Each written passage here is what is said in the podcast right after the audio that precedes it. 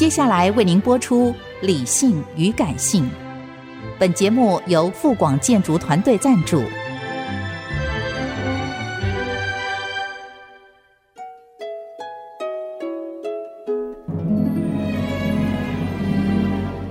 理性与感性不是天平的两端，而是一方向另一方渗透、影响，暂时取得上风的过程。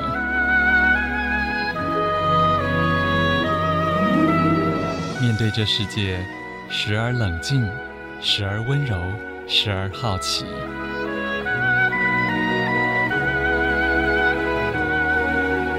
我是陈乐融，陪伴大家一起理性与感性。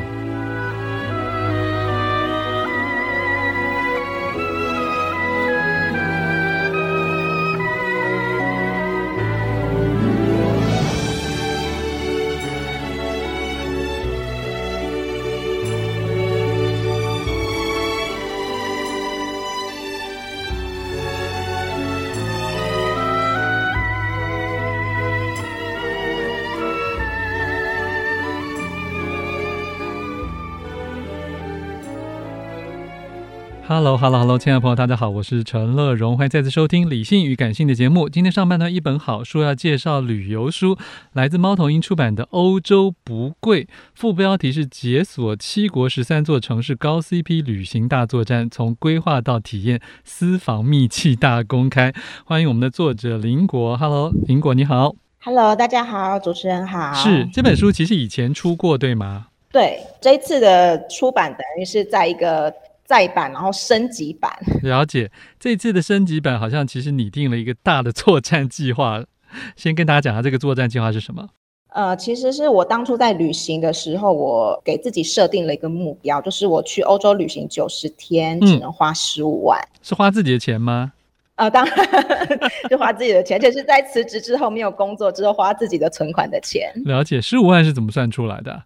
还是就是因为只有十五万，所以就只好十五万？呃，其实有一点点这样，就是说，当时候问了很多人，就是说，哎，你们知道九十去欧洲九十天自助旅行大概花多少钱吗？但是很多人都不知道到底要花多少钱，因为在这个之前好像没有人这样做过。Uh -huh. 那当时我已经辞职了嘛，所以其实太高的旅费。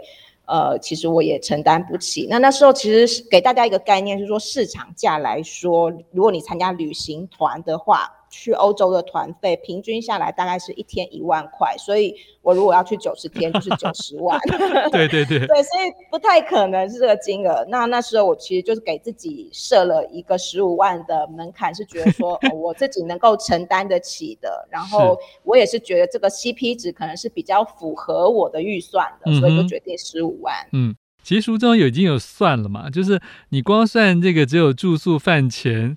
然后就是要四零五零欧，然后台币就已经爆表了。对，还不包含中间其他的交通费用或者是门票等等的，对不对？对啊，因为我这一次去跨了十三个城城市嘛，所以一定要不断的坐火车移动，然后还有在当地的门票啊，然后参观的费用，其实都还没有算，其实预算就已经爆表了。嗯哼，所以在时间上，你也替自己选了一个你觉得比较恰当的时间。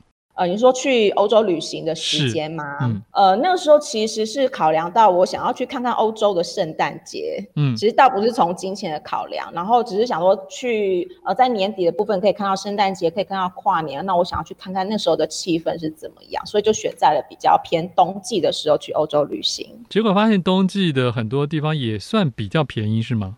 呃，它在门票上会有小小的优惠，但是它也有一个小小的缺点，就是它也会比较提早关门这样子，那、哦、是当时我没想到的。嗯，了解了解，而且天气怎么样？天气是会比较差嘛，因为都比较冷嘛。应该说，对，就会比较冷，然后你拍出来的照片会比较不好看。哦，我懂，我懂。哎，因为我觉得这个这个、那个欧洲最漂亮的，真的还是要充满阳光的感觉，然后拍出来的照片就会很好看。嗯、但是也有一个很大的好处，就是所有的博物馆，包括像罗浮宫啊、乌菲兹美术馆这种，通常大家去排队要排两三个小时。我冬季的时候去，连排都不用排，就直接进去了。OK，反正有利有弊了哈。对对对，在这个林果的规划里面是要不走回头路，所以你的整个起气的过程是不是跟大家稍微扼要讲一下？呃，我大概是一个策略，就是说我是在差不多中欧、西欧，然后可能有一点点的呃南欧跟东欧这样子，然后踩一个回旋的路线。嗯，然后就是去串联，就是一站一站的往下走，然后在机票上的话，也可以设定就是不同城市的出入，那我就不用再去多花一个交通费回到我最一开始的城市这样。嗯哼嗯哼，所以你是从哪里进跟哪里出？哦，我从巴黎进，然后最后从德国的法兰克福出。嗯哼，是不是因为我们不可能？把每个地方都讲到啊，所以你要不要讲一下说，说你当初选这些城市的理由，是不是跟大家特别强调一下这个观念？呃，其实我觉得城市的选择就完全就是个人喜好。那当然我是第一次去嘛，欧洲，那我其实自己。因我必须承认，我不是英文很溜的人，然后也是第一次去，对那里人生地不熟，嗯、所以我主要也都是选大城市，就首都或是比较有著名的观光城市。那我想在安全上会比较无虞一点。嗯哼，结果你发现有你特别惊喜的地点吗？有啊，其实巴黎就第一站就让我蛮惊喜的，然后也有当然也有惊吓。嗯 惊喜的部分是，我想大家应该印象中就觉得巴黎嘛，就是法国首都，然后又就是充满着很丰厚的文化的城市，它的费用可能会很高昂。但是其实我这样十三个城市走下来之后，我发现巴黎其实是一个弹性很大，然后包容性很大的城市。就是你在这里，譬如说住宿好了，你当然可以住到像那种五星级饭店，一个晚上可能两二三十万的饭店也有。是，但但是你也可以去住到一个，譬如说，就是某栋呃老公寓的阁楼哦哦，那可能是以前法国贵族他他们的仆人在住的，现在你也可以可以可以找到出租的。呃，房子，然后可以用很便宜的价格，在这个巴黎这个城市就是走跳。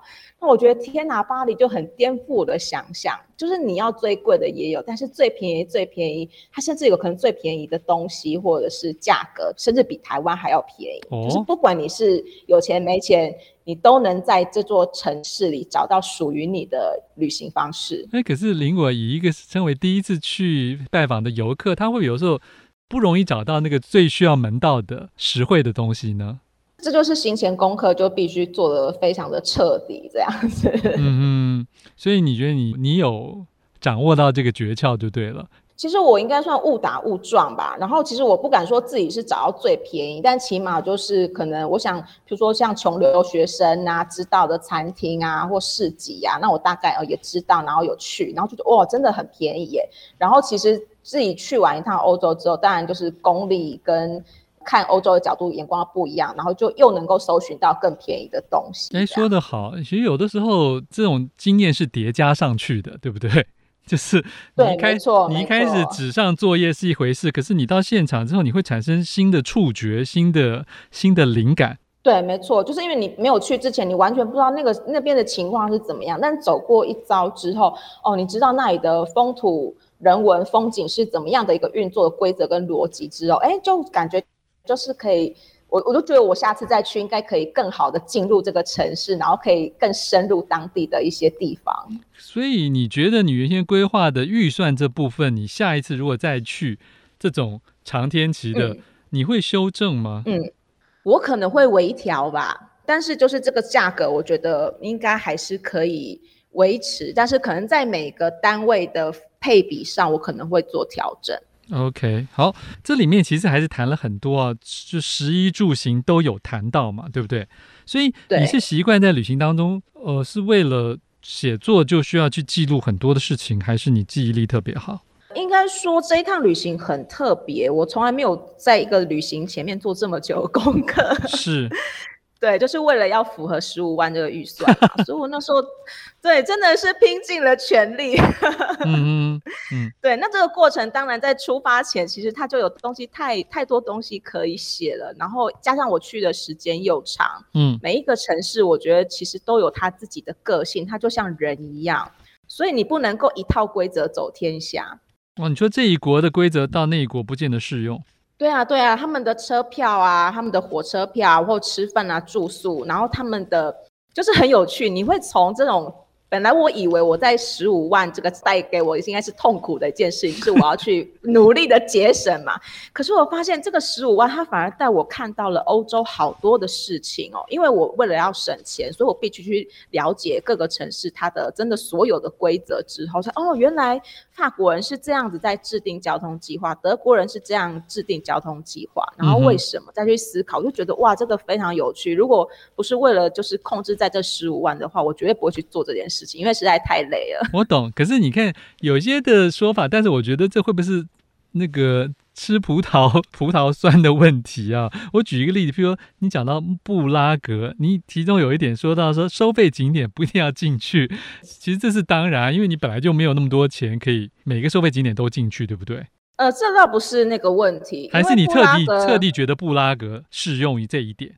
呃，只有布拉格适用这一点，因为其实布拉格本身，嗯、其实它最有看头的地方，并不是在所谓的博物馆里面，对，它整个城市就已经像博物馆了啦。它的城市其实就是世界遗产了，是啊，所以它最大的亮点其实是在你走在户外，你就可以看到的建筑，跟你去感受那个城市的氛围，是是，而且就是呃，我要反驳一下那个吃不到葡萄说葡萄酸这一点，我是开玩笑啦，我是开玩笑，嗯、因为就是我像我像我刚刚说，每个城市真的都都有自己的个性。那我并不会为了省钱而不去吃什么东西或不去参观什么，因为我反而我觉得那是更笨的方式，因为我都已经花了十几万，我到这为了省五百块的门票钱不进去，那个是我觉得是更呆的做法。因为说不定我们一辈子只去某个地方一次嘛，对不对？对啊，对啊，你可能就是一期一会，你为什么要为了省五百块而不进去呢？嗯哼。但是为什么布拉格我会这样讲？是当然就是前面刚刚说的原因之外，其实布拉格它是一个很高度观光化的城市，嗯、然后其实我很喜欢布拉格，我要先强调这一点，我非常喜欢布拉格。我也喜欢，我也喜欢，嗯，对。但是布拉格有一个很不好的外号，就是专门坑观光客的城市，嗯。对它，因为它毕竟高度观光化了，然后所以你会看到很多的收费景点，它其实里面没并没有太多可看的东西，但是它可能还是跟你收个五欧十欧的门票，就会非常不可思议。所以我就在书里面就提醒大家说，去布拉格一定要真的自己依靠自己的评判，然后去看这个景点到底你觉得自己想不想，或者是值不值得进去。因为我以前很呆，是我自己以前是很笨，就是。呃，我看到所有的景点，我都想进去啊。对，因为我是那种属于博物馆控嘛。了解。就是对对对，那可是到了布拉格城市之后，我发现，哎，其实我这一套方法不能用在这个城市，否则我一定会被骗。对，所以我就说，哦，真的要调整自己的旅行方式。是，这里面还有一个我蛮想特别提给听众朋友的城市，就是大家看了那个电影之后，以为很浪漫的布达佩斯啊，可是 可是林果好像对他有很不一样的经验。我必须强调，这是可能就是真的是个人的命运吧。没关系，你，你说说看，嗯，你跟那个城市的缘分。那我跟这个布达佩斯的那个缘分就是比较浅薄一点，因为我在这里 就是又又住到那个踩地雷的住宿，然后去菜市场买菜呢，又差一点就是看到被那个摊贩就是想要。污走我的钱，所以我对这个城市的印象就非常的不好。是是是，嗯、那但是除了人以外，以风景来讲呢？呃，我只能说它的城堡山，就是它的皇宫区，我个人真的非常推荐。嗯、那可能是我刚好去的那天，就是天气非常的好，就是这是就是命运很奇怪的地方，它让我遇到非常不好的人，但是它却让我在布达佩斯遇到最好的天气这样子。嗯、然后我在整个那个皇宫城堡山上面，就是。他们的建筑，也就是可以看到他们特色的历史文化，然后还有他们的菜市场，你会很惊讶，就是说，哦，我好像在一个皇宫里面逛菜市场这样。我推荐大家一定要去他们的中央市集，你一个光那个外观就震慑你了。这样。虽然里面的摊贩你要小心，因为有可能会就是使一些手段想要骗你的钱这样。嗯哼，因为其实，在欧洲真的很容易遇到各式各样这些古建筑啊。然后我们林果在那个慕尼黑的这边的时候，也提醒了大家，城堡有时候会看到烦、看到腻啊，有时候也不是每一个或是宣传的都需要去，对不对？对，我觉得因为其实景点是看不完的，而且尤其是欧洲这么大，这么上百个城市，是啊，真的是看不完，所以就是变成选择这件事情很重要。嗯，然后反而是就是你该怎么样平衡你想看的跟你所拥有的时间去平衡这件事，我觉得也是让我在欧洲之旅就是学到非常重要的一课。可是这个平衡会不会对有些人的性格来讲就是有点难？因为他永远都是没有去到的地方，好像最遗憾最好。你应该也有遇到过这种朋友，嗯对，啊、对不对？像我就是啊、哦。真的吗？我以为你很断舍离了。没有，其实我在去欧洲之前，我其实真的没有办法断舍离。但是真的是经过欧洲的洗礼之后，真的真的就是你你真的你，如果你不想要五十个景点都走马看花的，你就的话，你就必须做抉择，挑十个真正你最想要、你觉得最精华，然后去好好的感受它，会。比你走马看花全部的景点来得更好。嗯哼，但是你要不要讲一个你最失望的？就是你愿心中是把它就是 to do list 很高很高很高的，但是你真心觉得还好的。嗯，我觉得好像这是一个坑。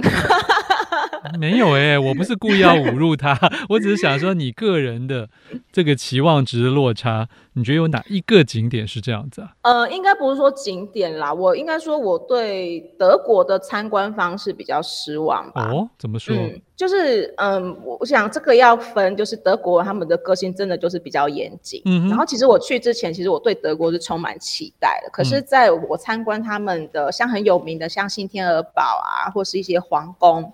的建筑的时候，嗯，我就非常的不习惯，嗯，就是他们的参观方式是，譬如说这个皇宫里面有五十个房间，好了，它就是所有的游客他会集中在一起第一个房间，然后你前往第二个房间的时候，第一个房间就关上了，啊，就是。对，我就我就我觉得我好像是是被当成羊群的感觉，有点快 快闪就对了，然后被一被一直往前赶，一直往前赶，就是你没有那个自由。我懂我懂，就比较限动就对了。对对对，然后我就觉得说，我在巴黎的时候不是这样，因为巴黎它这就是随便你逛，随便你看，它也就是不会去限制你，比较自由一点。那我对德国这样的参观方式，我比较不适应，比如不喜欢。了解，好。嗯更多精彩内容，请大家自己来参考这本厚厚的全彩的书啊，林果所写的《欧洲不贵》，二零二三年版本，猫头鹰出版的。谢谢林果，谢谢。